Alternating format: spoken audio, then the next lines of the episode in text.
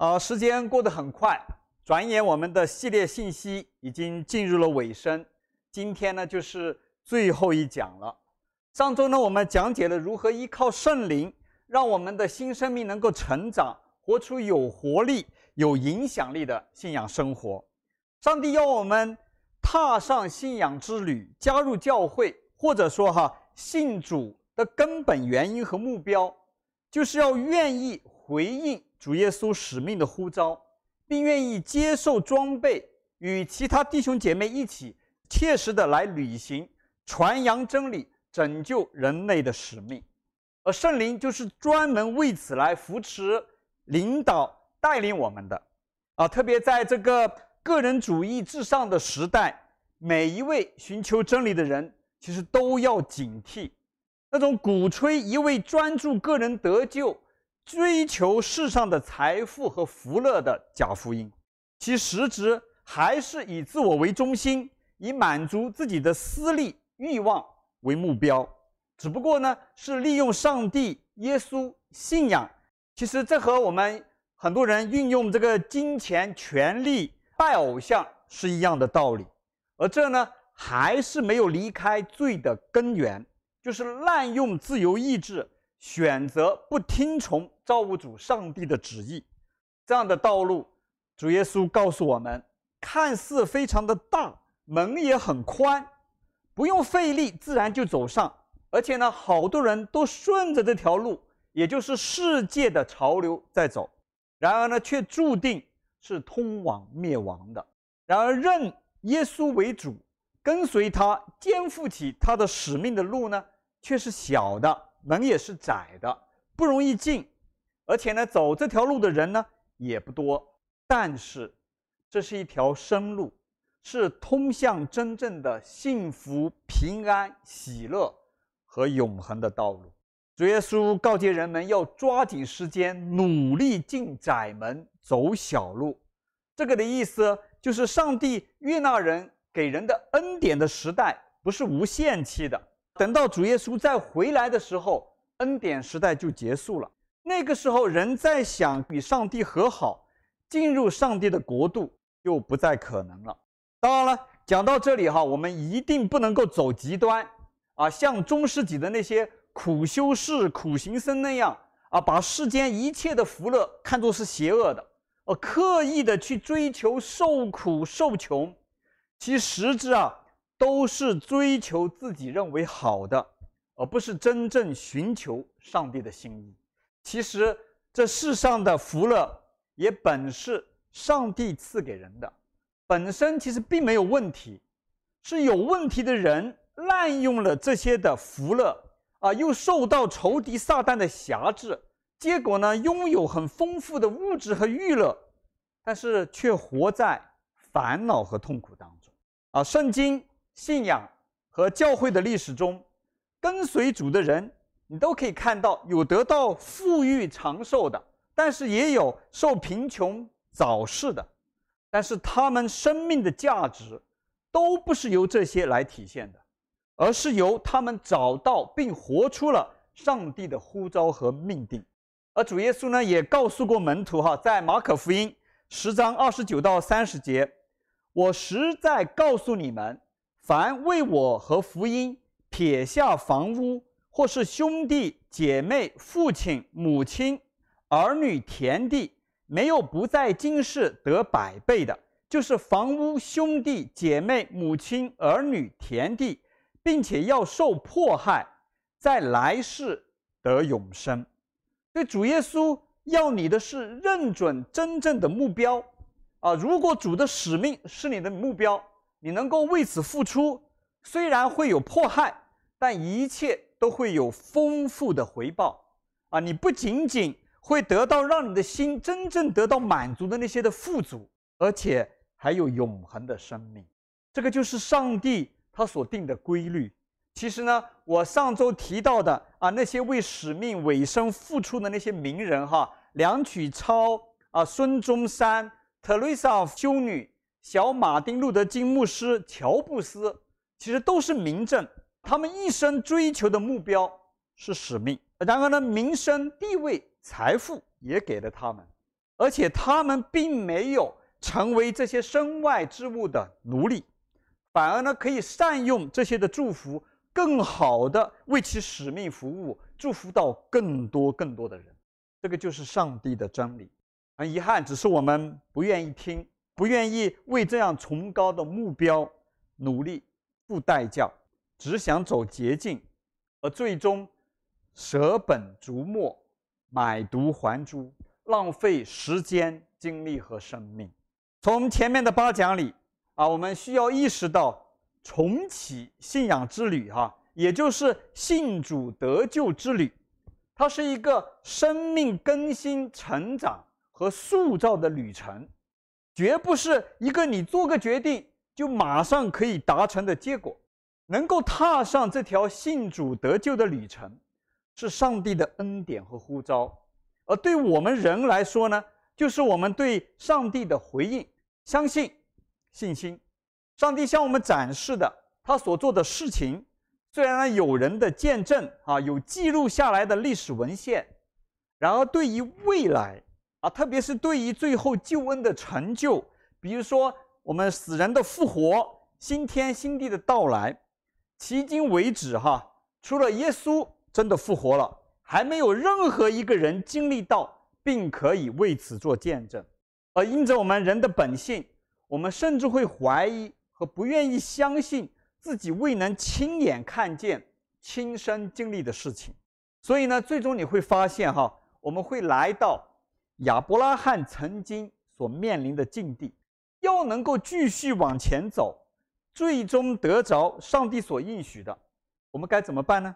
啊，这就是上帝借着亚伯拉罕向我们所启示的信，啊，信心、相信啊，我们就简单说相信哈。今天最后一讲呢，我们就要来具体的谈一谈那个信仰里的信、相信到底意味着什么，而走这个信仰之路的一些要素是什么哈。最后呢，我们谈一谈我们该如何迈出信心的一步。信仰里的相信非常的重要。啊，可以说直接关系到我们如何对待信仰，如何走信仰的道路，如何与天父上帝、主耶稣圣灵打交道啊，甚至关系到我们是否能够真正得着上帝的祝福和救恩。然而，这个相信呢，又特别容易被人误解啊，特别是从这个理性主义、科学主义进入到人类历史以后呢。相信渐渐地失去了其丰富的含义，被狭义的哈理解为单纯知识性的认同和接受，而与人的生活、与人的生命的表现没有关系，也就是所谓的口头头脑里面的相信，啊，就像我们相信历史上啊有秦始皇这个人，啊，也就是说我们认同和接受有关这个历史人物。或历史事件的存在，但是呢，与我们现在如何生活啊，如何做决定，没有任何的关系。这样的理解给我们在信仰上，特别是在接受信仰和走信仰的道路上，带来了很严重的问题。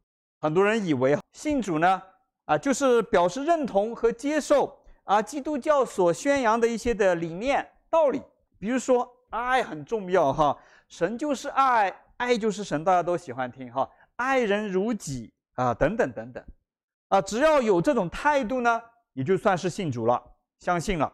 然而，这是一个很大的误解和错误。当然了，我这样讲不是说哈，信仰里的相信只有在宗教信仰里面才有，其实恰恰相反啊，真正的相信，其实在我们每一天的生活当中。可能比我们以为的要普遍的多得多，啊，我就举一个我们华人普遍经历得到的一个例子啊，我们大多数的华人对孩子的教育非常的重视，从小就要抓起啊，送他上补习班，各种各样的学习班。但是我想问大家，我们有没有想过为什么呢？啊，因为我们从心底里相信教育，我们相信孩子读好书。啊，进入一流的大学，他们就会有美好的前途和未来，有幸福的人生。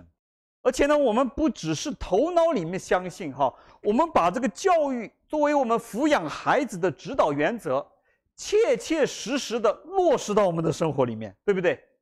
然而事实上呢，除了接受基本的教育，我们并不了解我们的孩子是否真的都合适上大学，都合适接受更高的教育。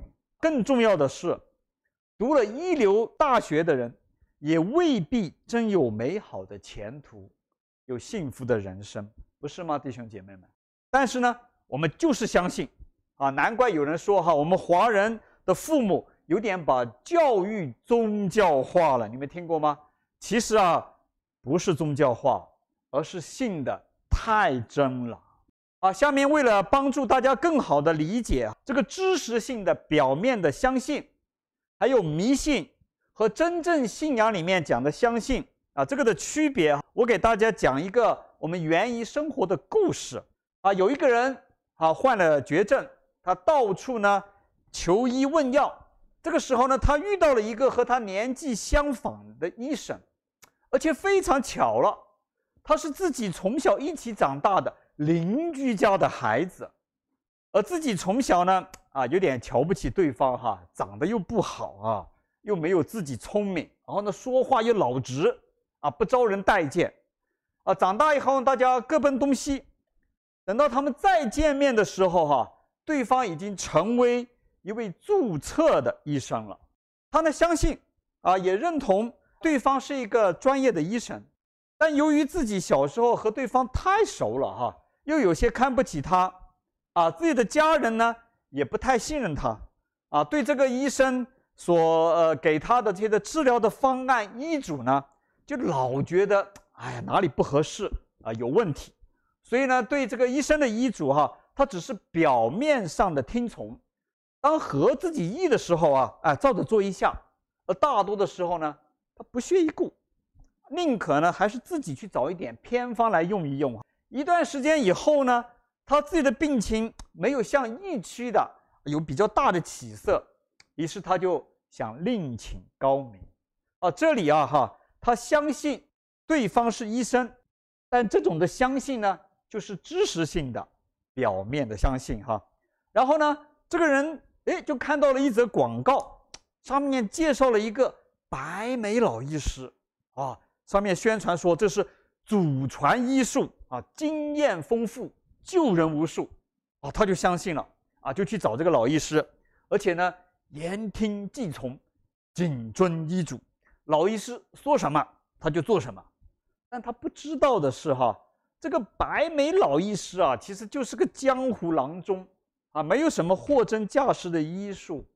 然而呢，由于自己的惰性啊，就算白眉老医师的医治，哈，这些的方法从个人常识的角度来说都觉得很离谱，他还是愿意坚持，坚持照着做。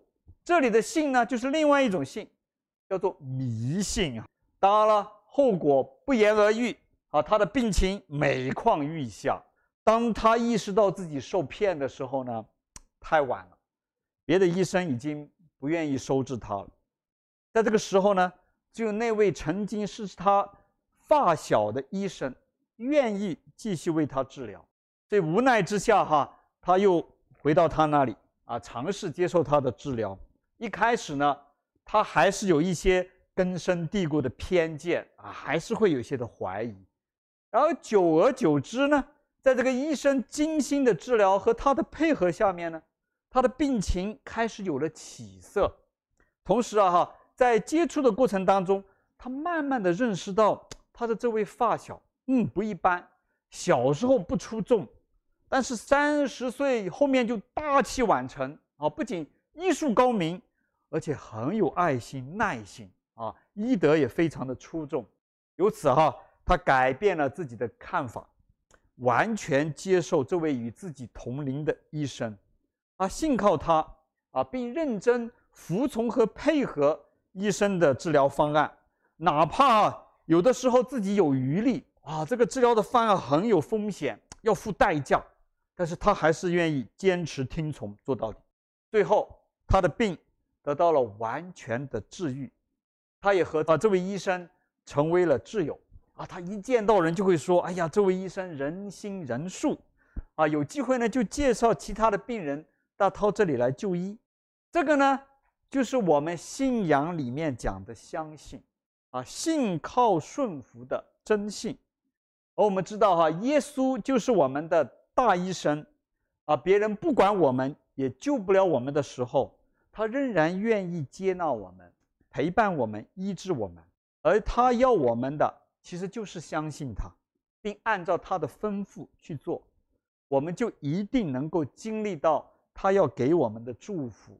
和拯救，啊，通过上面的故事，我们清楚地看到，基督信仰里，上帝主耶稣谈到的，啊，从亚伯拉罕开始，啊，就表现出来的，以及使徒们活出来并传扬的那个相信，它不是一个口头简单的表达，也不是按着自己的喜好盲目的相信、言听计从，而是有认识。有经历而形成的发自心底的对上帝主耶稣的信靠顺服。啊，我们用一句希伯来书十一章一节当中的话来说，哈，就是信就是对所盼望之事有把握，对未见之事有确据，就是对自己没见到的以前耶稣受死复活的历史事实有确据。而对上帝应许的祝福和救恩，在我们还没有经历到之前的盼望，我们就有确实的把握啊，知道一定会实现啊。由此呢，我们活在当下啊，用主耶稣、上帝的心意作为标准来行事为人，做重大的决定。当然了啊，我一提到圣经哈啊，肯定有读过圣经的朋友、弟兄姐妹就会说了。其实圣经就是教导人口里宣告承认就是信了就得救了，啊，这种的说法呢不是空穴来风哈，是来自一段被抽离了背景、断章取义的经文，啊，在罗马书十章九到十节那里说哈，你若口里宣认耶稣为主，心里信上帝叫他从死人中复活，就必得救。啊，因为人心里信就可以称义，口里宣认就可以得救。从这个字面上听起来，哈，的确是这样，对吧？只要一个人嘴里说出来“我认耶稣为主”，啊，就是心里愿意了，也就是信主了，得救了。然而，哈，当我把罗马书的背景告诉大家，真正的意思也就会清楚了。罗马书呢，是主耶稣的重要的使徒保罗写给当时罗马帝国的首都罗马城里面的基督徒的一封信，啊，为他访问罗马做准备。他借着这封信呢，重点谈那个福音的真谛，啊，希望能够跟那边的基督徒建立彼此的信任，同时呢，澄清当地信徒对福音的一些误解，以避免由于误解。可能会造成的冲突和纷争，所以啊，这句话的确是当时使徒们对人接受信仰、得着上帝救恩的重要的表达和教导。然而，这里的口语宣认却有非常深刻的意思啊。我们知道，古代的帝王都一样哈，都往往自称其统治者自称是神的儿子。我们中国叫什么天子哈？所以呢，当时只要是罗马帝国统治的地方，人们都知道神的儿子啊，人的主宰，指的就是罗马帝国的统治者皇帝凯撒啊。人们只能称凯撒是王，是主宰。你试想一下哈，你来到中国任何一位帝王的面前，说你不是天子啊，耶稣才是天子，他才会有真正的权柄。你知道你会有什么后果吗？嗯，对了，耶稣被钉十字架的一个罪名啊，就是被人称王，称为主，而不是称凯撒为主。所以这里讲的口里宣认，绝对不是随随便便口头的承认和决定，而是由他们心里面发出来的笃定的宣告，可以说是当时信仰最具体、最真实的表现，因为。这很可能会让你失去生命。在基督信仰开始的两百多年期间，很多的基督徒也就是为这个宣告失去了宝贵的生命。啊，通过了解教会的历史，我们可以知道，在基督信仰初期的很长的一段时间内，啊，基督的门徒表达接受基督信仰，成为耶稣的门徒、上帝的儿女，最重要的标志就是公开宣告耶稣是主。当我们明白相信的意义，意识到信主不是一个人做出个口头的决定就达成的结果。而是一个生命的旅程。那我们接下来哈就需要了解一下这个旅程会有些什么重要的内容啊要素。我们需要注意一些什么？我们的责任有点什么哈？主耶稣在我们一开始读到的那个马太福音啊十三章一到九节、十八到二十三节里面已经告诉我们了啊，他给众人讲了一个撒种的比喻，而且很特别的是哈。他很少见的，在稍后专门又讲解给跟随他的门徒听，跟跟他们解释这个意思哈，所以这显出这个内容的重要。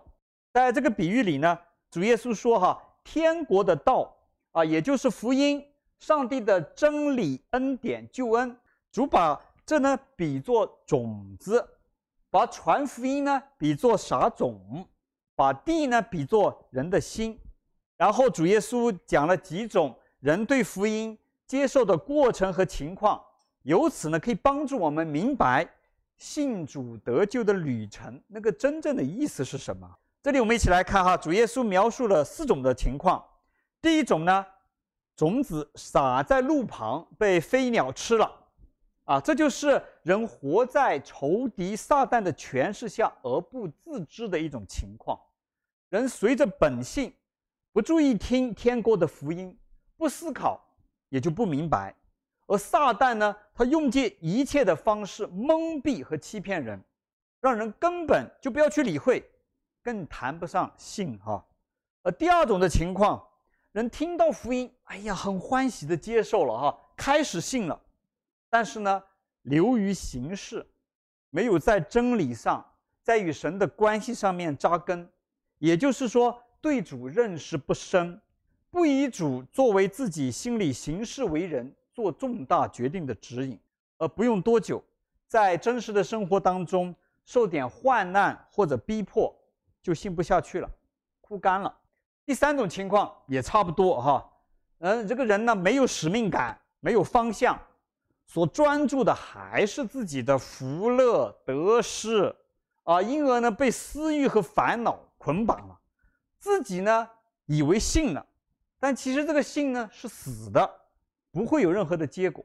而最后啊，也就是人真正的相信和接受真理，真的把耶稣当主来对待，信仰有根有基，有清晰的方向和使命，也经得起各种的考验，到时候呢就会结出很多的果子来。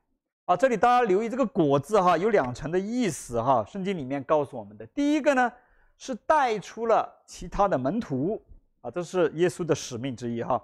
另外呢是在这个过程当中，我们自己的生命得以成长，长出很多主耶稣的特质来啊，比如说有爱、有喜乐、和平、忍耐等等等等的哈。大家特别注意，主耶稣用撒种做例子啊。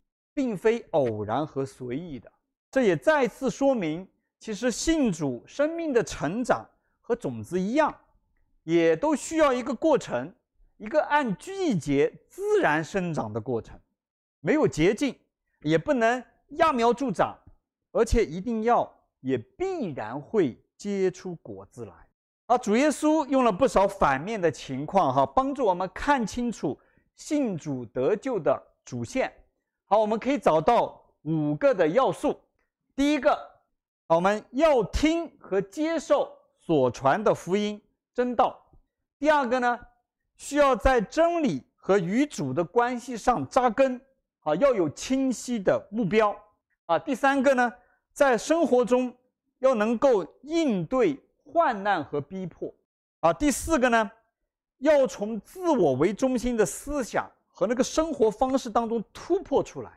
其实这是魔鬼撒旦辖制我们的所在，是耶稣特别要为我们而死那个罪的根源啊，这个很重要啊。第五个呢，就是我们要切实履行主的使命，那么我们就会在服事当中啊，在我们的生命当中，自然的不用你努力的，自然的就结出果子来啊。大家留意哈，这些要素。啊，是我们人需要负责的，而上帝、主耶稣和圣灵负责的呢，包括接纳人，或者说拣选我们，赐下新的生命。啊，等到主耶稣再次回来，使我们复活，有审判、有批评或者奖赏，最后呢，让我们进入与上帝同住的新天新地。所以啊，走在信仰的道路上，我们需要明白。我们是在与上帝同行同工，我们需要专注做好我们自己该负责的事情，而其他的我们交给上帝。讲到这些成长的要素哈，我需要特别跟大家声明两点非常重要的两点啊。第一点，每个人信主生命成长的具体的路线啊、节奏、进度都会不同。啊，没有一个统一的模式和进度，啊，更不是一条简单清晰哈、不断上升的直线。所以大家千万不要和别人攀比，啊，更不能通过攀比来看自己是否得救啊，以及我们的生命是否成长。天父主耶稣绝不会这样看的。我们要比哈，就要和我们以前的自己比，啊，看看自己有没有改变，有没有长进。作为一种的督促和鼓励，其实人和人的心都是很复杂的，而人生的路呢，本来就是曲曲折折的。天父上帝主耶稣，他知道我们每个人的不同，也按着我们的本相接纳我们。主耶稣还有圣经哈，从来没有给过我们一个机械式的程序，而是把许多人真实的人生经历展现在我们的面前。啊，让我们去揣摩、去寻求、去自由地做出选择和决定，去真实的生活。当然了，他盼望我们选择永生，而不是永死。很多信仰的先辈和我自己的经历，哈，都告诉我，这条路经常是有起有伏、有进有退的。但是呢，只要你的目标是对的，啊，那个趋势，哈。就一定是不断的向上成长啊，是一个叫做螺旋式的上升啊，也就是说哈，上面这个五个要素要点呢，它是彼此相连的啊。我们在生活的不同阶段呢，都可能在经历啊。打个比方哈，比如说对主使命的认识和担当，它需要时间，很可能哈不是一来你就完全能够抓住啊并接受的，你也可能。一来的时候会带着不对的动机，哈啊，甚至是错误的方式啊，认识主、接触上帝，也甚至你已经还可以面对一些的患难跟逼迫了。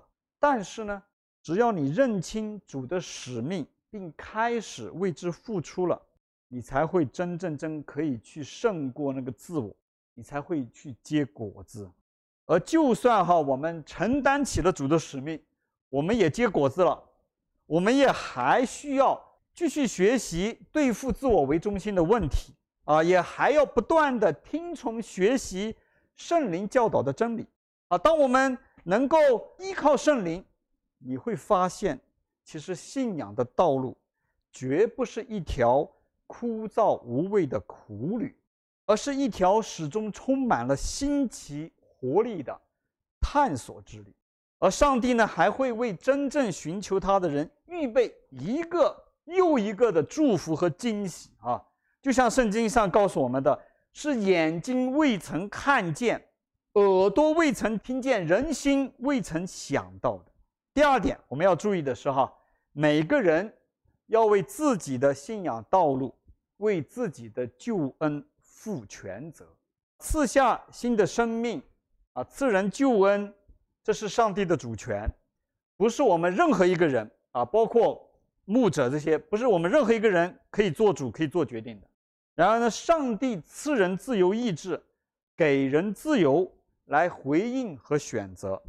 所以哈，作为牧者啊，弟兄姐妹或者同路人，我们只能传讲上帝要我们传讲的。我们也可以与圣灵同工，帮助提醒和引导人。但是呢，每个人必须要为自己的得救负起责任来，做出他自己的判断和决定。有了上面的认知哈，我们就可以运用这五个要素作为我们走信仰之旅的指引路标，啊，可以帮助我们认清方向，决定如何踏出下一步，啊，也可以帮助我们认清自己所在的位置。你在路上吗？还是你仍然在起点徘徊？还是说现在你需要校正一下你的方向？当然，最终我们每个人都要诚实的去面对自己，也需要我们愿意去接受帮助，啊，接受圣灵的还有其他同路人的帮助，并做出选择和决定。这样呢，也才能够真正认识和经历上帝，经历真正的信仰，啊，胜过我们人生当中的挑战。得着祝福，我们每个人呢都不可避免需要做出选择，迈出人生的步伐。弟兄姐妹们、朋友们，没有上帝的人生其实是短暂的，而生命是宝贵的，尤其是拥有永恒潜能的生命。人生啊，不可能你原地踏步的。其实我们时时都在做选择，都在迈出步子。而不管我们信什么，我们不信什么，最终人都要抵达一个地方，是革和纳，还是新天新地？而大多数的人呢，只有抵达的时候，才会真正知道自己在哪里。在这个世界上，哈，到目前为止，唯一一个从死里复活了的人，主耶稣基督，他清清楚楚地告诉了我们一条通往新天新地的路。这是一条跟随他的路，路不宽，门又窄，找着又愿意走的人也不多。而且呢，这条路的启示哈，它不是来自遥远的古老的传说，或者呢故弄玄虚的这个民间故事啊，更或者呢是某位高人的奇幻之梦。它是来自人类历史上拥有最多文本证明、最可靠的古代文献《新约》。和无数人他们真实的生命的见证，而到今天为止，我也可以摸着我的良心，在我的主，在我的上帝面前说，我已经尽我所能，忠心诚实的把这条路告诉了你们。这条路有莫大的祝福，也有很多很大的挑战和困难，但是更有慈爱、信实、上帝的保证。还有真实存在的圣灵的引领，在这里，我衷心盼望每一位朋友和弟兄姐妹都能够从这些的信息当中有所收获。但是我特别希望朋友们能够明白，我讲这些的目的，绝不是要你改信一种的宗教啊。作为服侍这位真实不可欺的上帝的仆人，我尊重人的信仰自由，但是我的目的很简单。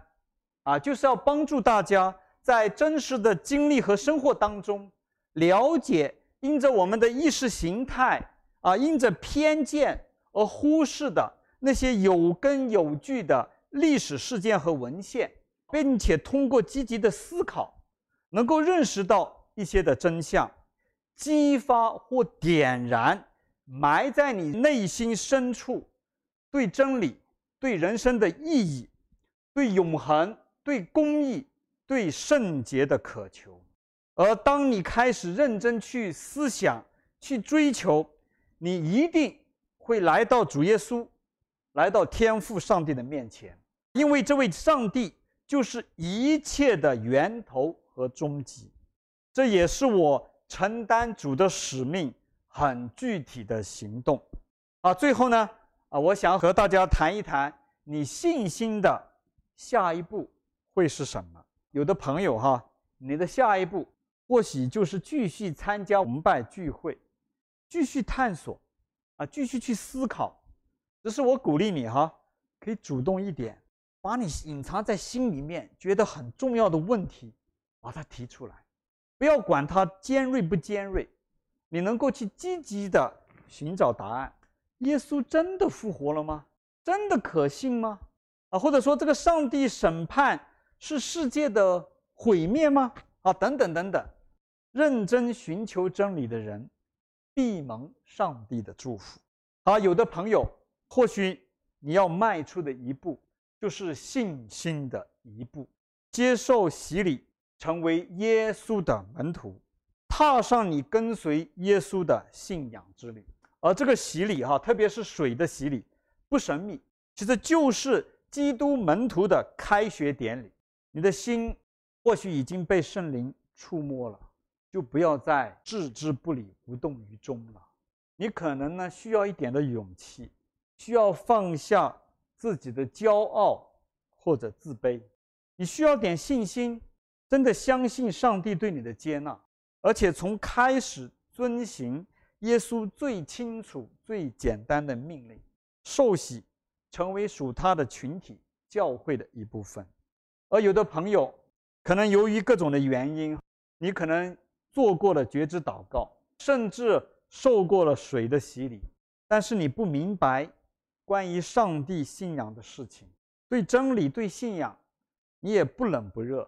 而现在你知道了更多的真理，尤其是关于圣灵的真理，你或许需要开始点燃起你内心的爱火，再次捧起你落满灰尘的圣经，你开始寻求帮助，来真正认识这位耶稣是你的主、你的救主和生命之主，并且祈求。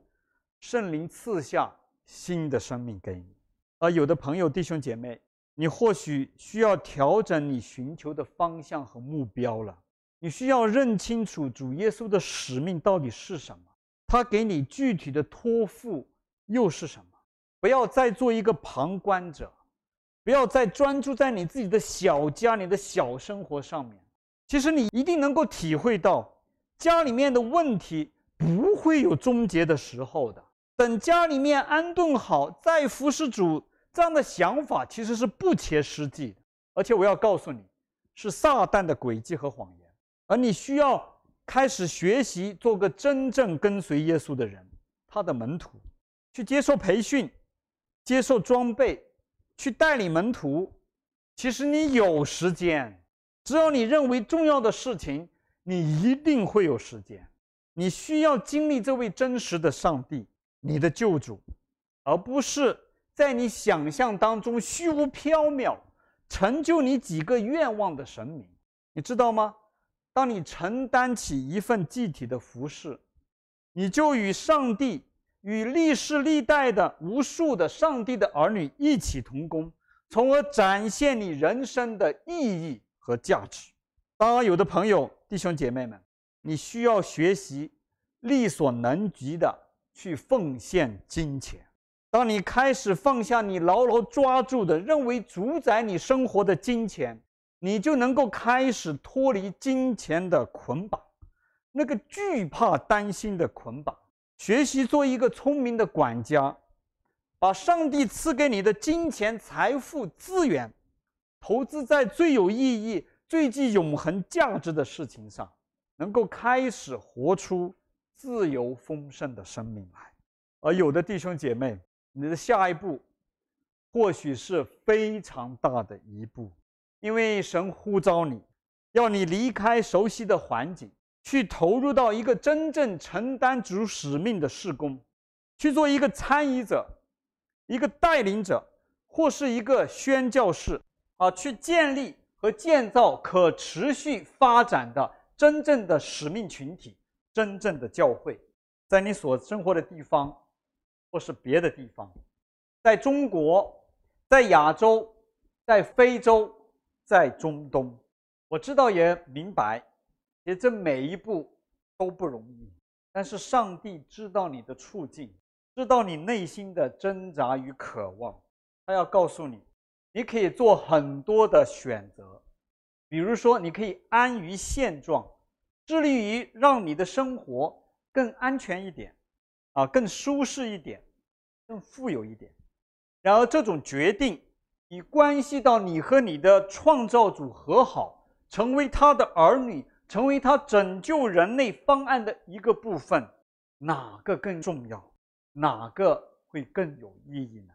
因为是上帝造了你，选选你，赋予了你人夺不走也给不了你的价值和尊严，给了你更大的梦想和潜力，而这些并非舒适无忧的生活可以带给你。